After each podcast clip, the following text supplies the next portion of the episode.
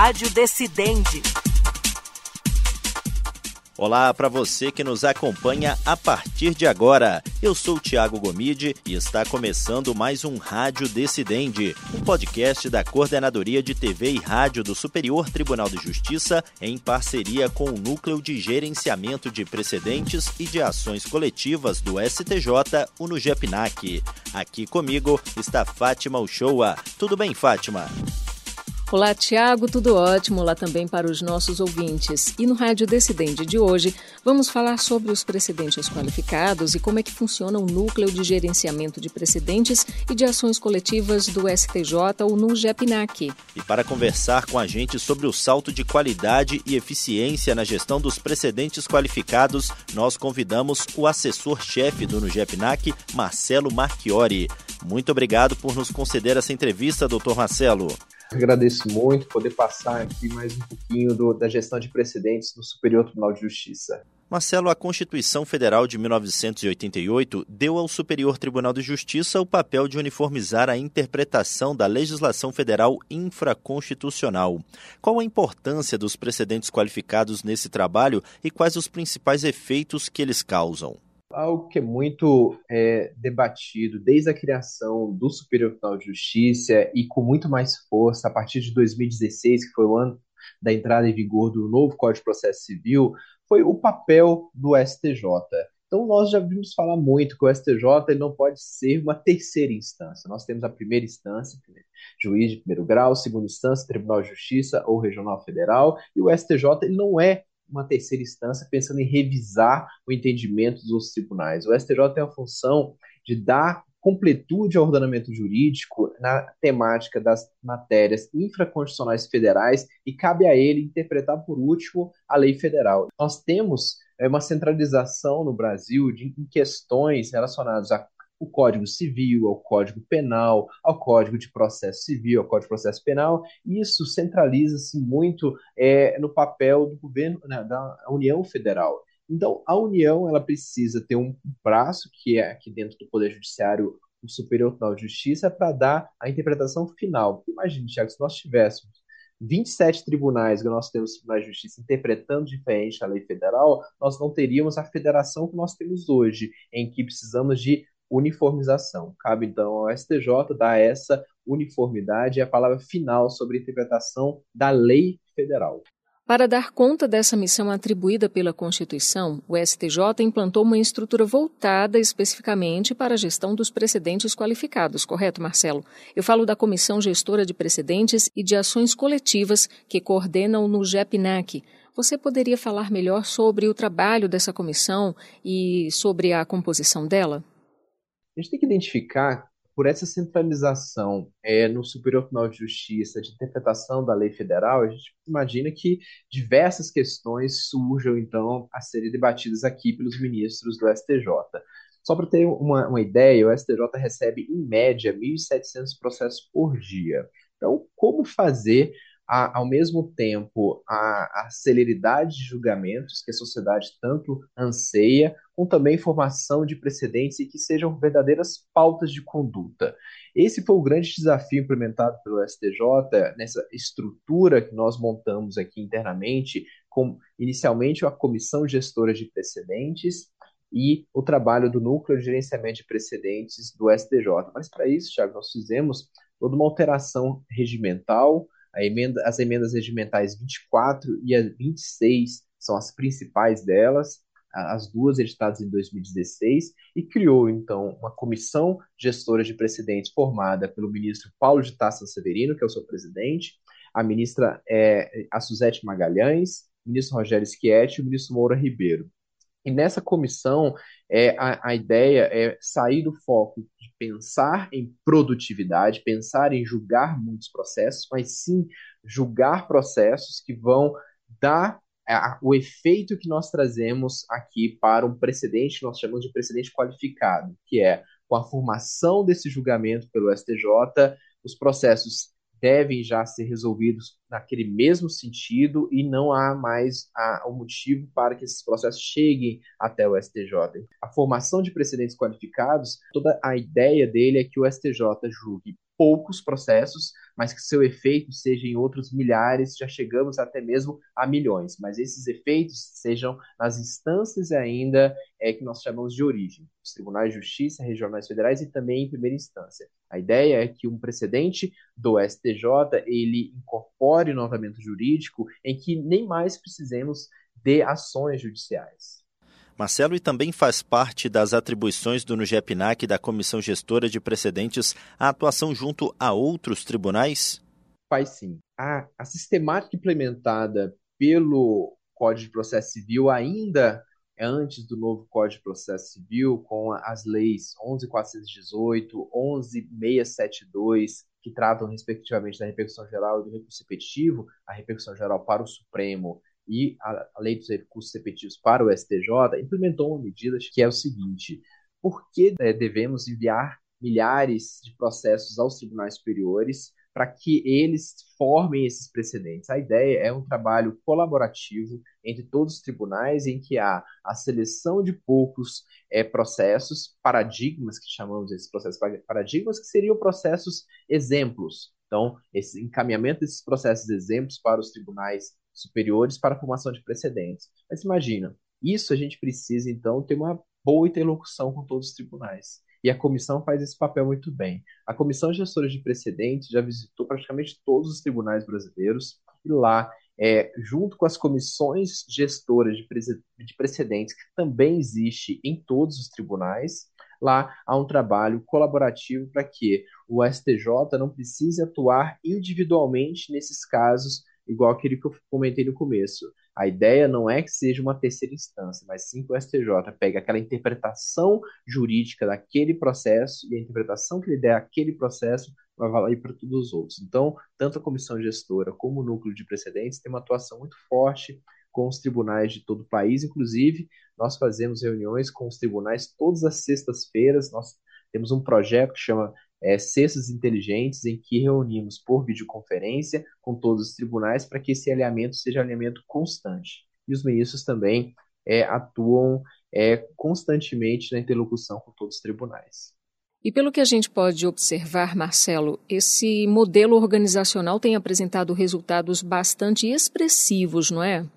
São resultados muito expressivos e a gente já pode identificar que sem esse trabalho da Comissão Gestora de Precedentes, do Núcleo de Gerenciamento de Precedentes aqui do STJ, é, o STJ estaria recebendo muito, mas muito mais processos do que atualmente. Só para ter uma ideia, é, informações do Tribunal de Justiça de São Paulo dão conta que nesses entre 2009, que foi o ano, é, é, o primeiro ano que o STJ trabalhou efetivamente com recurso repetitivo, e agora 2022, quase 700 mil processos deixaram de chegar à corte por conta da sistemática dos recursos repetitivos. Então, esses 700 mil significa que foram 700 mil processos que foram resolvidos lá ainda na instância de origem, sem a necessidade de vir para cá para o STJ. O STJ ainda recebe muitos processos? Recebe, igual eu mencionei, 1.700 processos por dia. Mas esses processos, é, a gente estaria num número muito, mas muito além é, é, desse ponto. E isso a gente investe muito na sistemática de afetação, que é um termo técnico, mas que quer dizer que, ao invés do STJ julgar os processos de forma individualizada, a afetação significa afetação ao rito do repetitivo, ele vai julgar um ou dois processos é, exemplos e vão ser fixados nos demais. Só para você ter uma ideia, essa estrutura que foi montada, em 2015, o STJ, que foi antes ainda da emenda regimental 24 e 26, incluindo essas novas ferramentas, comissão gestora e núcleo de precedentes, que já existia, mas era um outro formato. Em 2015, a primeira sessão, que é um exemplo aqui que se destaca muito, afetou quatro temas repetitivos no ano inteiro, só quatro. Agora, em 2022, nós já estamos caminhando para 24 temas e ainda não finalizou o ano. Então, a gente já pode ver que um aumento de seis vezes aqui, só o quantitativo na primeira sessão.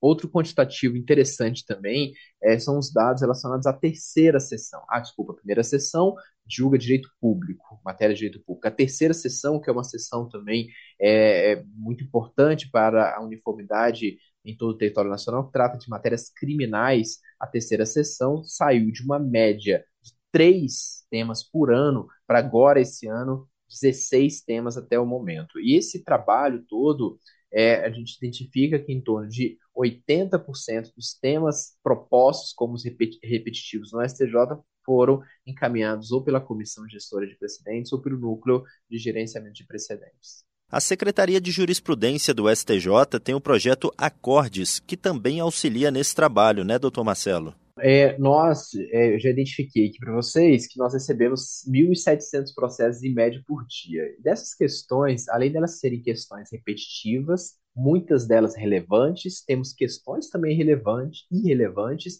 mas temos muitas questões que já estão pacificadas no âmbito da jurisprudência do tribunal. A Secretaria de Jurisprudência, por meio do projeto que foi implementado aqui no STJ, denominado Projeto Acordes, eles identificam aqueles processos que estão chegando no tribunal, mas que já têm jurisprudência pacificada em determinado sentido. Então, imagina, nós fazemos aqui na Secretaria de Jurisprudência um trabalho de cruzamento, de cruzar a, a, a jurisprudência do tribunal com processos que continuam subindo. E qual é a ideia disso? É transformar a jurisprudência, claro, com propostas, isso aos ministros, transformar jurisprudência em precedente qualificado. E o ponto principal é dar os efeitos a esses processos de um precedente qualificado. Porque muitas vezes identificamos, Thiago, que as matérias continuam subindo ao tribunal, aqui ao STJ, mesmo pacificada, ela continua subindo ao tribunal porque ainda há uma esperança de modificar aquele entendimento. Mas isso, na prática, identificamos que não é, é a realidade. Então, implementamos aqui no tribunal é, o projeto Acordes, que é em parceria é, com o Núcleo de Gerenciamento de Precedentes, levamos até a Comissão Gestora de Precedentes propostas para transformar jurisprudência em precedente. Esse processo, então, ele é despachado pelo presidente da comissão gestora, com a sugestão é, para ser afetado ao rito repetitivo, cabendo ao ministro é, relator que recebesse o processo propor ou não afetação. Mas identificamos que a grande maioria dessas propostas são aceitas e assim o STJ racionaliza mais a sua atividade, saindo da formação de julgados seriados para agora a formação de precedentes qualificados com todos os efeitos nós possamos é, é, é, dar a esses processos em primeira instância, segunda instância e tanto é, no nosso ordenamento jurídico. Quando é que um tema pode ser afetado e como esse procedimento ocorre, Marcelo Marchiori? Pelo regimento interno do STJ, os recursos especiais e recursos especiais com agravo, então são duas classes aqui que nós chamamos de RESP e ARESP, são as classes na, na, função extraordinária ou especial do STJ. Essas duas classes, e aqui nós tra vamos tratar só dessas duas classes, é hoje, as duas classes são as classes mais recorrentes no tribunal. E por que elas são as mais recorrentes? Porque são cabíveis, esses, são cabíveis esses recursos, recursos contra decisões dos tribunais de justiça e regionais federais. Então, imagine, se os tribunais julgam milhares de processos por ano, esses milhares podem ter o potencial de chegar aqui. E pelo regimento interno, cabe às turmas do STJ, nós aqui temos seis turmas, julgar esses recursos especiais.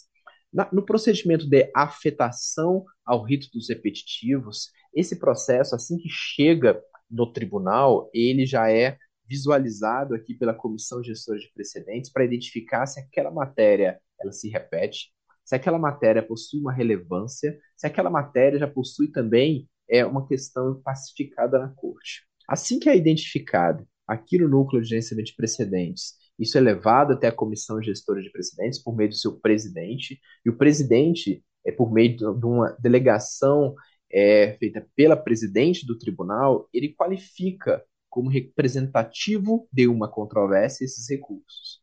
Esses recursos, então, são encaminhados aos relatores. Esses recursos, exemplares desses recursos, assim que chegam no relator, ele não vai ser mais julgado, em regra, pelas turmas.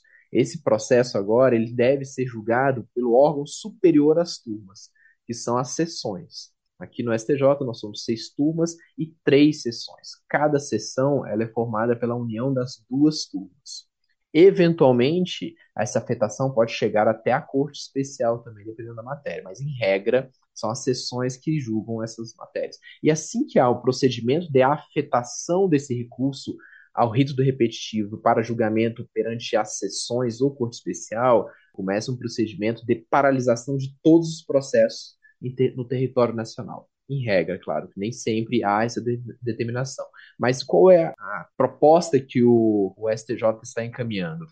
Eu vou paralisar a tramitação dos processos, porque agora eu vou resolver o problema. Eu não vou resolver mais caso a caso. Eu estou aqui na minha função de dar a última palavra na lei federal e vou agora julgar essa questão. Paralisam-se os processos em todo o território nacional, aguardando essa definição do STJ. E esse aguardando a definição, é importante fazer um parêntese, que não é algo que demora muito. Hoje, o STJ ele está numa média de 400 dias para julgamento, afetação e julgamento. Isso é pouco mais de um ano. O Código de Processo fala que isso tem que ser julgado em um ano. Estamos é, é, é implementando iniciativas para que consigamos chegar ali no prazo de um ano. Mas julgado então esse tema que chamamos tema repetitivo, todos os processos terão solução idêntica e aquela questão não será mais discutida no âmbito do Superior Tribunal de Justiça. A questão, então, deve ser agora aplicada por todos, em primeira instância e segunda instância. Eventuais processos que possam chegar no STJ podem, claro, discutir eventuais distinções, superações, mas a regra é que a definição seja feita toda nos tribunais é, de justiça e regionais federais. Então, imagine, uma questão com 10 mil, 20 mil processos, ela será decidida uma vez aqui no STJ e depois ela será replicada, dando maior celeridade, muito mais celeridade do que o julgamento individualizado da questão. E como que a inteligência artificial ajuda no serviço da gestão de precedentes? A inteligência artificial aqui para a gente ela é fundamental. Imagine, quando a gente começou esse trabalho é, de identificação de temas para propor a afetação de recursos que representem outros iguais, era um procedimento já muito manual. A gente precisava olhar é, os nossos sistemas para identificar o que se repetia. O STJ foi pioneiro na digitalização de processos, então há algum tempo já nós temos todos os nossos processos eletrônicos, virtualizados. Então precisávamos é, olhar cada um desses processos aqui dos nossos sistemas para identificar padrões de repetitividade entre eles. Com a inteligência artificial, nós utilizamos aqui uma ferramenta criada pelo próprio STJ, em que o nome dela é o Atos, em, em homenagem ao ministro Atos Guzmão Carneiro, que foi o nosso é, ministro do STJ na nossa primeira composição. Ele faz agrupamentos é, dos processos que chegam no tribunal, identificando então o que se repete. Então imagina que você tenha 1.700 processos em um bolo cheio de processos, cada um em um lado o Atos ele começa a agrupar. Esse aqui trata de uma matéria, esse aqui trata de outra matéria, esse aqui trata de outra matéria, trata de matéria. Claro que ele faz a indicação e nós aqui no NUGEP precisamos confirmar ou não. Precisamos confirmar se aquela matéria é semelhante, mas imagine, Thiago, a diferença de você ter que olhar cada um para juntar do que você já olhar algo totalmente agrupado. E é uma ferramenta de inteligência artificial, como eu falei, ela é essencial para o nosso trabalho. Nós tivemos recentemente a aprovação da chamada PEC da relevância. Qual a importância dela para o funcionamento do próprio STJ e para uma melhor prestação jurisdicional? E aproveitando no que essa emenda vai impactar o trabalho do NUGEPNAC.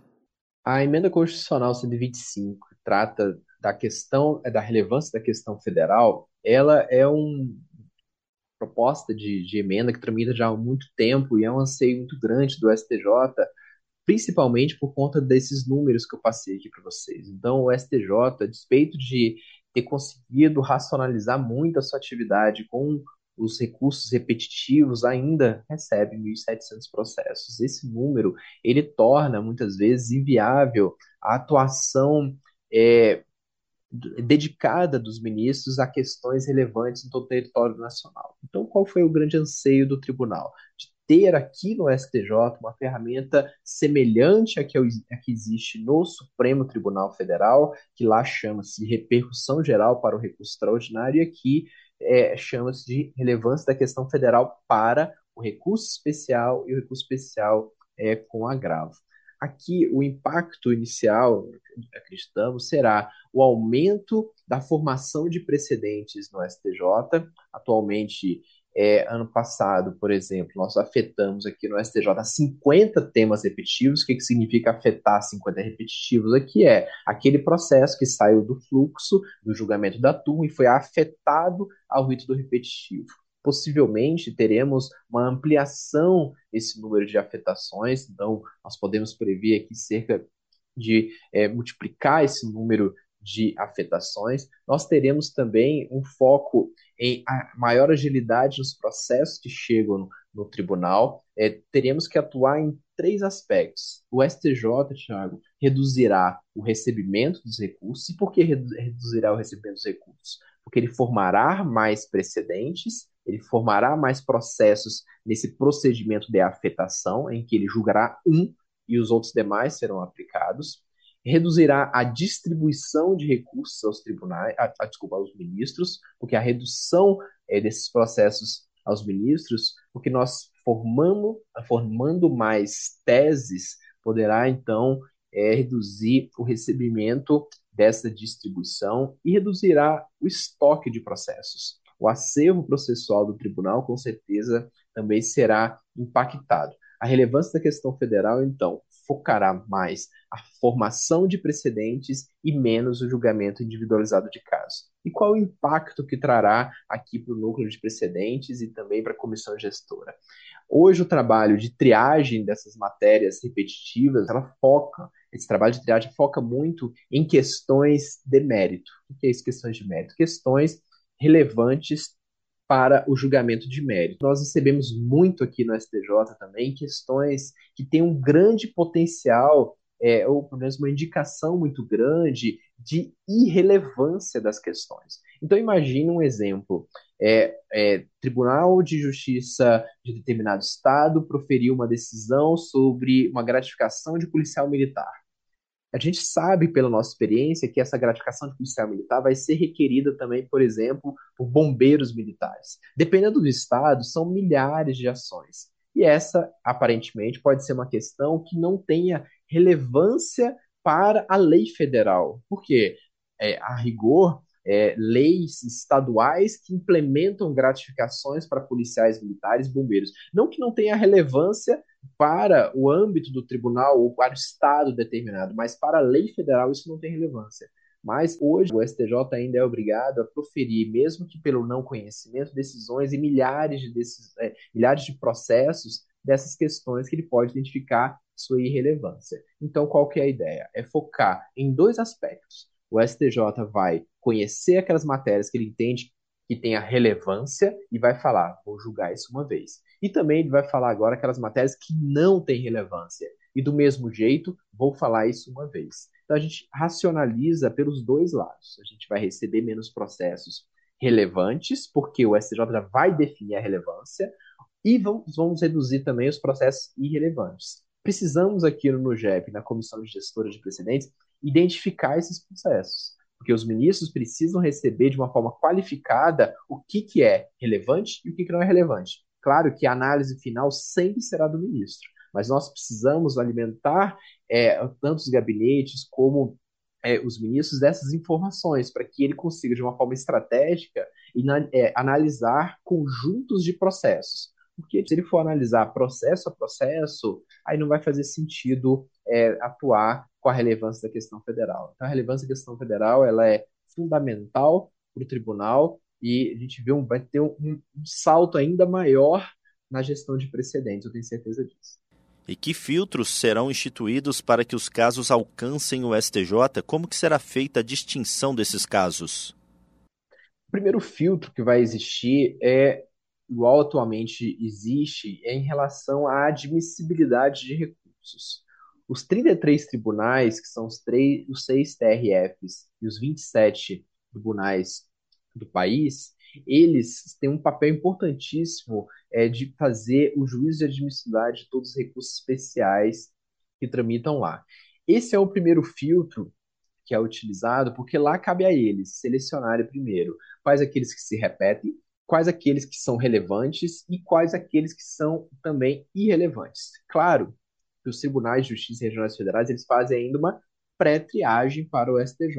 Eles não cabe a eles decidir isso é, em regra, dá a última palavra. E lá cabe a eles selecionar dois ou mais processos, indicando ao STJ aquelas matérias para a submissão agora, não ao rito mais do repetitivo, mas sim ao rito da relevância da questão federal. Alguns professores chamam isso de circuito procedimental, circuito procedimental diferente aqui é, no STJ, em que vai se focar a formação de precedentes e não mais o julgamento individualizado. Aqui no STJ, nós temos uma estrutura é, co-irmã aqui do, do Núcleo de Gerenciamento de Precedentes, que é a assessoria de recursos da presidência, que também faz um trabalho de admissibilidade, de filtro, igual é, esse, quando esses processos chegam aqui. Então, se por acaso o processo chegar, algum processo chegar de uma questão em que o STJ já declarou ou que ela é relevante ou que ela é irrelevante, esses processos, Thiago, não serão distribuídos mais. Esses processos serão encaminhados por decisão da presidente do tribunal, presidente do STJ, para os tribunais de origem, com, com um alerta, falar, esse processo já está submetido à sistemática da repercussão geral, a matéria nele veiculada, então ele não vai mais tramitar no STJ, cabe a você agora fazer toda a aplicação é, desses precedentes aí embaixo. Então imagina, ao invés de nós é, tivermos de termos aqui milhares de processos subindo ao tribunal para que haja julgamento individualizado, não. Teremos agora mais formação de precedente e os demais ficarão na origem. Mas isso, Thiago, não é um deslocamento de, de atribuições do, do, STJ para os tribunais. Não. Não é o STJ falando assim, ah, eu não vou, é, não quero, eu quero menos processo, eu quero menos trabalho. De forma alguma. É o STJ, é, lá no começo, a primeira pergunta, nós falamos da função do Superior Tribunal de Justiça, que é dar é, não só a uniformidade, mas dar a completude ao ordenamento jurídico em relação à interpretação da lei federal. Então, teremos decisões mais estáveis, íntegras, coerentes, definitivas e céleres. Teremos um poder judiciário muito mais conectado. Eu, eu, tenho certeza que a relevância da questão federal complementará aos institutos processuais que temos hoje com a repercussão geral e com incidente de resolução de demandas repetitivas nos tribunais de origem. Tá aí, nós conversamos com Marcelo Marchiori. Marcelo, muito obrigada pela entrevista e com certeza seus esclarecimentos ajudaram a muita gente a entender melhor não só o trabalho do NUGEPNAC, como também e especialmente a missão do STJ instituída pela Constituição de 88. Eu agradeço, estou sempre à disposição, é muito importante esse, esse debate, principalmente nesse momento que estamos trabalhando com a relevância da questão federal, para que nós possamos ter uma jurisdição melhor, mais racional, célere e que a sociedade tanto almeja. Fazemos isso mesmo para a sociedade. Vale destacar que este e outros podcasts produzidos pela Coordenadoria de TV e Rádio do Superior Tribunal de Justiça estão disponíveis nas plataformas de streaming de áudio de sua preferência. E você também pode nos acompanhar pela programação da Rádio Justiça. Até o próximo episódio. Tchau, tchau. Tchau, pessoal. A gente se encontra. Rádio Decidente